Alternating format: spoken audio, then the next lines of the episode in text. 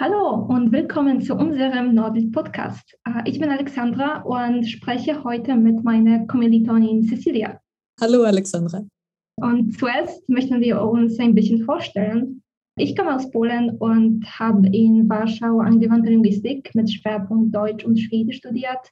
Und jetzt studiere ich in Berlin ähm, Skandinavistik auf dem Masterniveau. Und du, Cecilia? Ja, ich bin eine Austauschstudentin aus Schweden. Ich habe früher Literaturwissenschaft bei der Lund-Universität in Südschweden studiert. Und hier in Berlin studiere ich den gleichen Fach als Alexander, also Skandinavistik bei der Nordeuropa-Institut.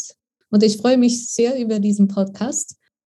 Heute sprechen wir über die Darstellung der Geisteskrankheiten und psychiatrischen Anstalten in der skandinavischen Literatur. Dabei knüpfen wir auf eine ältere Podcast-Folge mit Marie-Therese Federhofer mit dem Namen Wahnsinn und Künstlertum, Amelie Schramm und das Schreiben über Krankheit. Äh, wir sprechen heute über zwei unterschiedliche Beispiele, nämlich Professor Hieronymus, ein Buch, das auch im Podcast-Folge von Marie-Therese Federhofer diskutiert worden ist. Wir diskutieren heute auch ein zeitgenössisches Beispiel, nämlich Beckomberga, en ode till min familj von Stora Stridsberg. Erstens, möchtest du, Alexandra, ein bisschen über Professor Hieronymus erzählen? Ja, gerne. Äh, nur kurz, weil, wie schon du gesagt hast, es wurde schon äh, erwähnt. Ähm, Professor Hieronymus ist ein Roman von Amalie Skram, eine norwegisch-dänische Schriftstellerin aus dem 19. Jahrhundert. Und der Roman erzählt die Geschichte der Malerin Else Kant, die wegen dauerhafter Schlaflosigkeit und dem Stimmungstief einen Zusammenbruch erlebt. Aus diesem Grund muss sie sich in eine psychiatrische Klinik begeben. Äh, und die Klinik, die ursprünglich äh, ein Zufluchtsort für sie sein soll, zeigt sich aber ein Gefängnis für sie. Und der Professor Hieronymus auf den sie sich verließ, zeigt sich bald ein Mann, der ganz am Oben dieser Institution steht und verwaltet sie, wie auch immer er möchte. Elsa fühlt sich also wie eine Gefangene. Sie darf über sich selbst nicht bestimmen. Ihre Sachen wurden auch von ihr beschlagnahmt und sie kann ihren Mann auch nicht sehen. Außerdem herrschen es da sehr strenge Regeln und es gibt keine Ausnahmen von diesen Regeln. Die unfreundliche Umgebung äh, gibt es also gar keine Möglichkeit, ihren Zustand zu verbessern. Es ist also auf jeden Fall eine sehr negative ähm, Beschreibung von dieser Klinik. Ja, es ist wirklich eine hässliche Situation und ein hässliches Schicksal. Tut mir leid für arme Else. Aber das Buch ist also durch Elses Perspektive erzählt worden, aber es gibt auch andere Patientinnen dort. Äh, wie reagieren Sie oder was ist äh, Ihre Auffassung von der Klinik? Äh, möchtest du etwas dazu auch sagen, Alexandra? Ja, die Patienten haben eine ähnliche Perspektive wie Else eigentlich. Ähm, sie können auch ihre Männer nicht sehen und manche von, von Patienten auch Selbstmord in der Klinik begehen. Ganz bemerkenswert ist, dass alle Patienten, glaube ich, Frauen sind. Und dabei können wir auch eine politische Ebene sehen, äh, weil Amelie Kram selbst einen Zusammenbruch erlebt hat. Und wie wir sehen, äh, schreibt sie, beschreibt sie auch eine um, patriarchalische Struktur, äh, weil Else eben von Professor Hieronymus unterdrückt wird und wartet auf ihren Mann, um gerettet zu werden. Die ähnliche Situation ist auch mit anderen Patienten. Ja, so können wir also ganz schön sehen, dass wir auf einer Seite eine ganz persönliche Geschichte sehen, aber auf ein, einer anderen Seite auch ähm, eben diese politische Ebene. Das ist tatsächlich auch, auch der Fall in das Buch, äh, im Buch Beckenberger, weil es gibt auch eine autobiografische Hintergrund, was aber nicht so ausdrücklich ist. Und ich würde auch sagen, dass es gibt eine politische Schwäche in dieses Buch, was aber ein bisschen unterschiedlich ist. Ich kann vielleicht erstens auch ein bisschen über Beckenberger und Sarah Stritzbei erzählen. So Beckenbauer oder die Familie oder Das große Herz in Deutsch ist der vierte Roman von Sarah Stritzbei.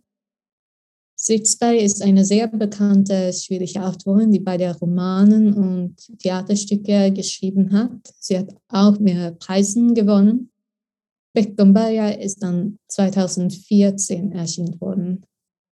Das Buch ist fragmentarisch und die Erzählung springt hin und her zwischen unterschiedlichen Zeitebenen. Jackie, die Protagonisten, besucht die psychiatrische Anstalt Beckenbauer, wo, er, wo ihr Vater hospitalisiert ist. Äh, sie ist dort fast jeden Tag eigentlich. Sie lernt dort auch die Ärzte und andere Patientinnen kennenlernen. In einer anderen Zeitebene ist sie erwachsen und hat selbst ein Kind.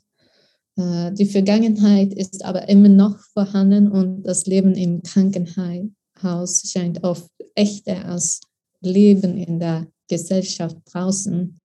Im Buch untersucht sie zwei die Auffassungen von Kranken damals und heute mit dem Krankenhaus oder Anstalt äh, Beckomberga im Zentrum.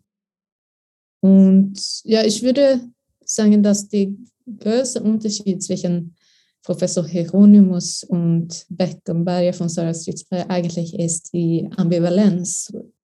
Darstellung von Beckenbauer ist nämlich sehr ambivalent. Man weiß nicht, was es gut oder böse ist. Das sagt Stritzberg auch in einem Interview tatsächlich, dass sie möchte auch diese ambivalente Bild behalten.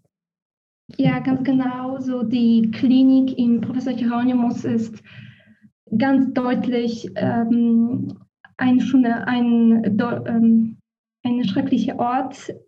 Es wurde als Gefängnis oft geschrieben. Es gibt auch sehr viele Assoziationen, die mit Gefängnis zu tun haben. Zum Beispiel die Patienten sitzen in Zellen und sie tragen Gefängniskleidung. Diese Klinik ist auch beschrieben als eine Institution mit sehr strengen Regeln, äh, wo das Personal keine, keine Rücksicht auf Bedürfnisse der Patienten nimmt. Also auf jeden Fall ist das eine sehr unterschiedliche Darstellung als äh, Bacumberia. Es stimmt so, es ist wirklich so. Ähm, in Beckenbauer wird auch Gefängnismetaphern benutzt worden, aber auch man sagt auch, dass Beckenbauer ist ein Palast, ein Schloss. Und was ich besonders interessant finde, ich, dass Jim oder Vater, der Vater von Jackie, er sagt, dass Beckenbauer ein Ort der Gleichberechtigung ist, dass alle hier, alle hier, die Patientinnen sind gleich. Also es ist auch eine Art Zufluchtsort vom Rest der Gesellschaft eigentlich. Ja, das sehen wir im Professor Hieronymus gar nicht. Wir sehen einen ganz deutlichen Unterschied zwischen Professor Hieronymus, die ganz am Oben dieser Institution steht, und Patienten, die ihm unterdrückt sind. Wir sehen auch diesen Unterschied äh, zwischen ihm und Personal, nämlich ähm, das Personal hat auch Angst Frau Professor Hieronymus. Äh, sie haben vielleicht einen großen Respekt für ihn, aber trotzdem fühlen sie sich, äh, sie fühlen sich also ganz unsicher in seiner Anwesenheit. Aber würdest du sagen, dass das auch eine Art Ambivalenz ist? Oder könnte man Ambivalenz in, auch in Professor Hieronymus finden in irgendeiner Weise? Ja, man könnte das sagen.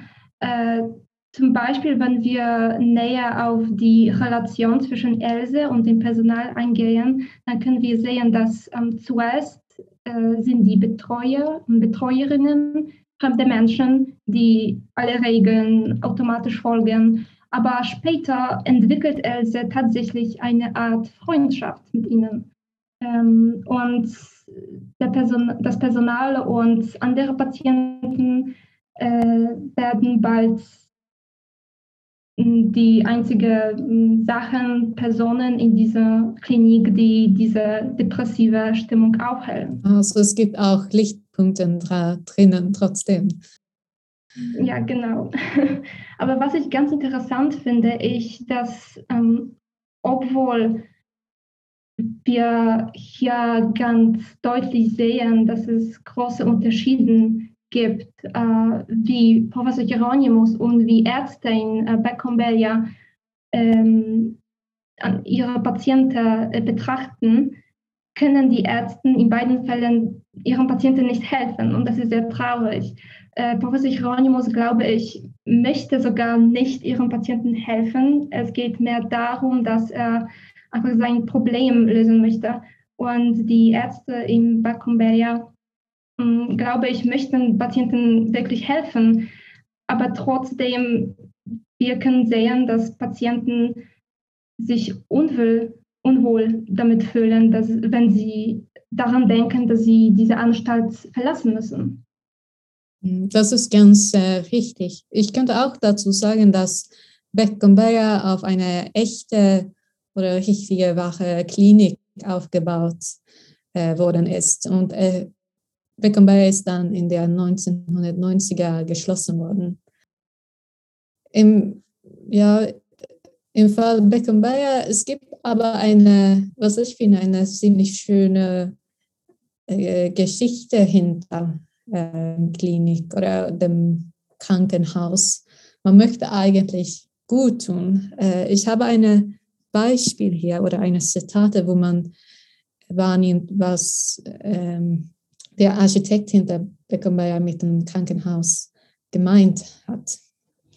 Äh, er ist ein Mann mit einem großen Lockenkopf voller Ideen von einer neuen Welt in der es keine Krankheiten mehr gibt, keine Unordnung und Armut und keine Demütigungen, wie sie die Kranken und Verlorenen bisher immer ertragen mussten.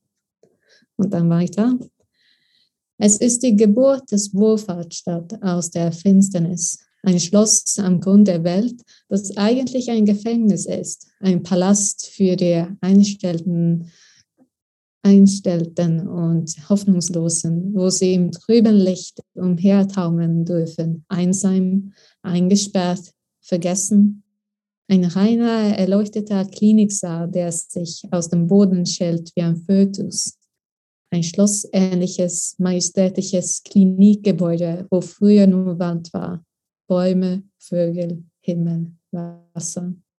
Ich finde, dass diese Beschreibung sehr schön ist und man sieht auch, auch wie ähm, ja, Beckenbauer ist wie eine Utopie. Also man möchte so viel machen für diese kranken Menschen, und, aber es geht nicht den ganzen Weg, könnte man sagen. Ja, genau. Also das ist eine wirklich eine utopische Vorstellung äh, und auch sehr schön äh, beschrieben. Ich wollte dich fragen, also wie du gesagt hast, wir haben diese utopische Vorstellung, wie Backumbeya sehen sollte, aussehen sollte.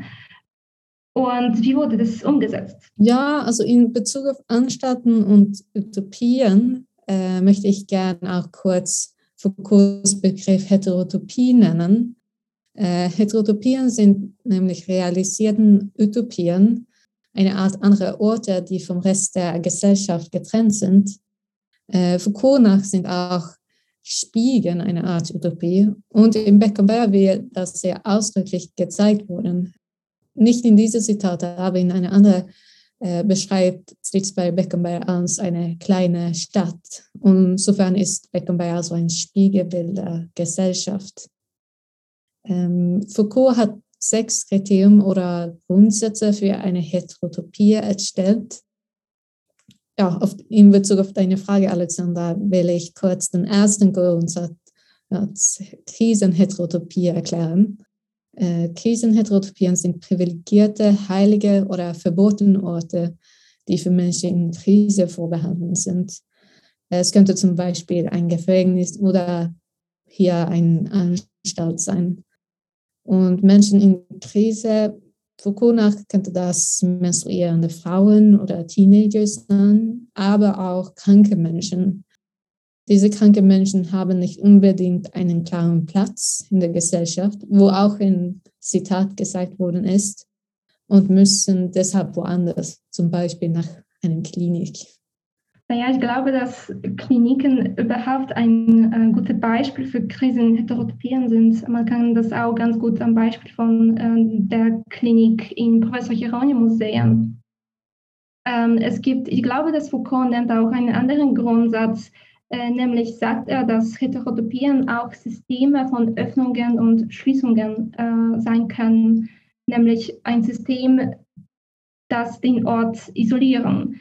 Äh, und das können wir ganz gut im Professor Hieronymus sehen, äh, weil Else, als sie schon in der Klinik sich befindet, kann nicht rausgehen, äh, wenn sie kein Erlaubnis bekommt. Wirklich. Ich finde es auch spannend, was passiert mit Machtverhältnissen drinnen und draußen Professor Hieronymus Klinik.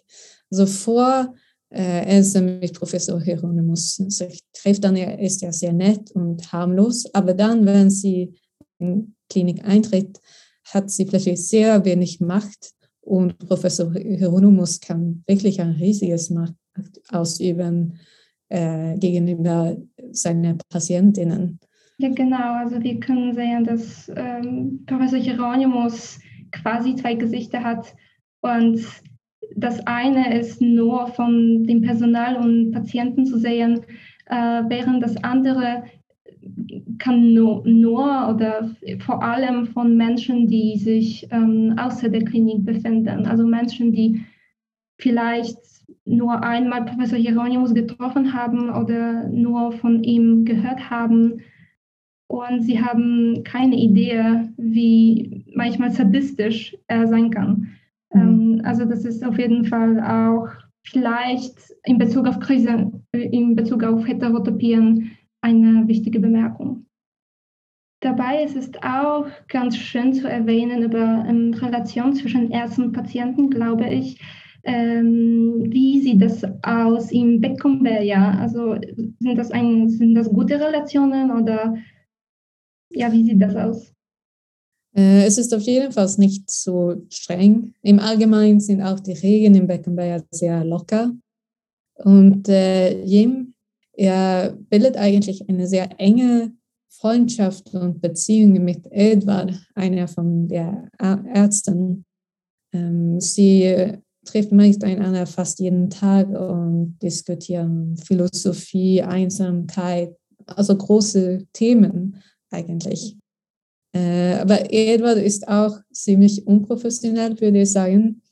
Er einladet nämlich Jim und andere Patientinnen zu nächtlichen Partys in Östermann. Das ist eine reiche Kiez von äh, Stockholm. Und für Jim geht es wahrscheinlich ziemlich gut oder es ist nur ein Party für ihn. Aber es gibt auch Patientinnen, die unter dem Namen Wintersons Magians geht. Und man weiß nicht genau, was passiert, aber es ist auf jeden Fall nicht gut. Es geht diese Mädchen schlecht. Ja, und dieses unprofessionelles äh, Verhalten kann man auch sehen, wenn, ähm, eine von den Ärzten, wenn ein Arzt äh, sagt, dass alle Freundschaften, die die Patienten in der Klinik mit anderen Patienten oder mit anderen Ärzten entwickelt haben, dass die nicht wahr sind. Ja, das ist, ich finde, dass das eine sehr traurige Szene ist. Es gibt einen Patient mit dem Namen Olof und er wird bald draußen gehen, sozusagen. Er wird nicht in Beckenberger bleiben. Und er hat sehr viel Angst dafür und er sagt, dass aber alle meine Freunde gibt es hier in Beckenberger. Was, was kann ich draußen tun? Alles alle sind hier. Und äh, du bist auch mein Freund, Professor Janowski, sagt er. Aber dann antwortet er genau das. Du willst äh, echte Freundschaften draußen Beckenbauer bilden. Und dann impliziert versteht man das, was im Beckenbauer gibt, ist artifiziell oder nicht real, nicht wahr. Wie du gesagt hast, Alexandra. Ja, im Unterschied davon äh, sieht das in der Klinik in Professor Hieronymus ein bisschen anders, glaube ich. Also ich glaube, dass die Beziehungen zwischen und Patienten ganz echt sind. Aber Mm, ja, wie schon gesagt, dass die Relation zwischen dem Personal und äh, Dr. Äh, Professor Hieronymus äh, ganz anders aussehen. Äh, ja, ich habe es schon erwähnt, dass das Personal äh, Angst vor ihm hat, aber trotzdem so machen sie deutlich, dass Hieronymus ein guter Mensch ist und äh, ein, ein einzig, einzigartiger Arzt ist. Ähm, Else dagegen fühlt sich, ähm, bezeichnet sich als ein Opfer von Hieronymus und andere Patienten äh, haben eine sehr ähnliche Perspektive. Ähm, ja, ich denke jetzt daran, wieder an diese Beispiele mit dem Patienten Olof äh, und der Freundschaft mit Professor Janowski. Ähm, ein Unterschied zwischen Patientinnen und Ärzten sind auch natürlich, dass die einige krank sind und die andere Person sollte gesund sein. Aber es ist sehr schwer zu definieren ähm, oder nach der Lesung von Beckenberger, was eigentlich gesund ist. Jim in einem Gespräch mit Jackie fragt sich auch, was ist gesund oder wie sollte das sein? Kann ich wieder gesund sein und so weiter. Und äh, es gibt hier eine Trennung wirklich zwischen Gesellschaft und Beckenbauer und, Beckenbauer. Und wenn man eine Diagnose bekommt, es scheint es sehr schwer, wieder diese gesunden Merkmale zu bekommen. Es gibt auch ein anderes Gespräch zwischen Jim und Edward. Es, äh, nur einmal möchte Jim draußen von Beckenbauer kommen, aber dann sagt Edward einfach Nein, mit dem Grund, dass du bist verrückt. Äh, und er sagt wieder, dass alle Menschen sind verrückt. Aber diese Definition oder die Diagnose verrückt oder geisteskrank scheint dann sehr schwer zu definieren. Wie bekommt man die Erlaubnis, zurück nach ähm, der Gesellschaft zu kommen? Wie ist die Diagnosestellung in äh, Professor Hieronymus? Mm, ja, also ich würde sagen, dass es ein bisschen ähnlich ist. Ähm, er fühlt sich nämlich nicht ganz normal, aber gleichzeitig lehnt es ab zu sagen, dass sie verrückt oder geisteskrank ist. Und ähm, einmal im Buch äh, sagt sie, dass wenn Professor und mein Mann sagen, dass ich geisteskrank bin, dann bin ich geisteskrank. Aber so war ich dann geisteskrank mein ganzes Leben. Also ich, ich glaube, dass hier können wir auch eine Verwirrung sehen, dass Else und ihm auch, sie, sie wissen nicht genau, was gesund heißt. Und Deswegen kann ich mir vorstellen, dass sie auch Probleme haben, zurück zum Leben zu kommen oder einen neuen Beginn zu, ähm, bekommen, wenn man nicht weiß, was man eigentlich ist, ob man gesund oder krank oder, oder immer, immer noch geisteskrank ist. Hm. Ja, Olof, dieser Patient, der fragt auch Professor Janowski, äh, werdet die Leute draußen mehr mögen? Und das fand ich so traurig, dass, ja, das war eine sehr, es ist wirklich eine schöne, aber traurige Szene dort. Ja, aber das ist auch das, was ich so schön in diesem Buch finde, dass äh, man wirklich diese wirkliche Probleme von Patienten und von Leuten sehen kann. Hm.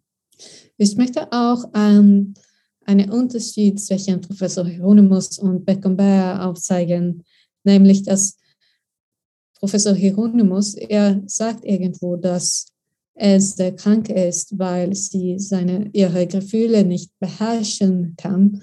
Und das, das ist auf jeden Fall eine komische Definition von verrückt oder krank sein, dass man nicht äh, seine Gefühle beherrschen kann. Oder was denkst du darüber, Alexandra? Ja, ich glaube, dass heute werden wir auf jeden Fall nicht sowas sagen äh, und auch nicht so Krankheit definieren.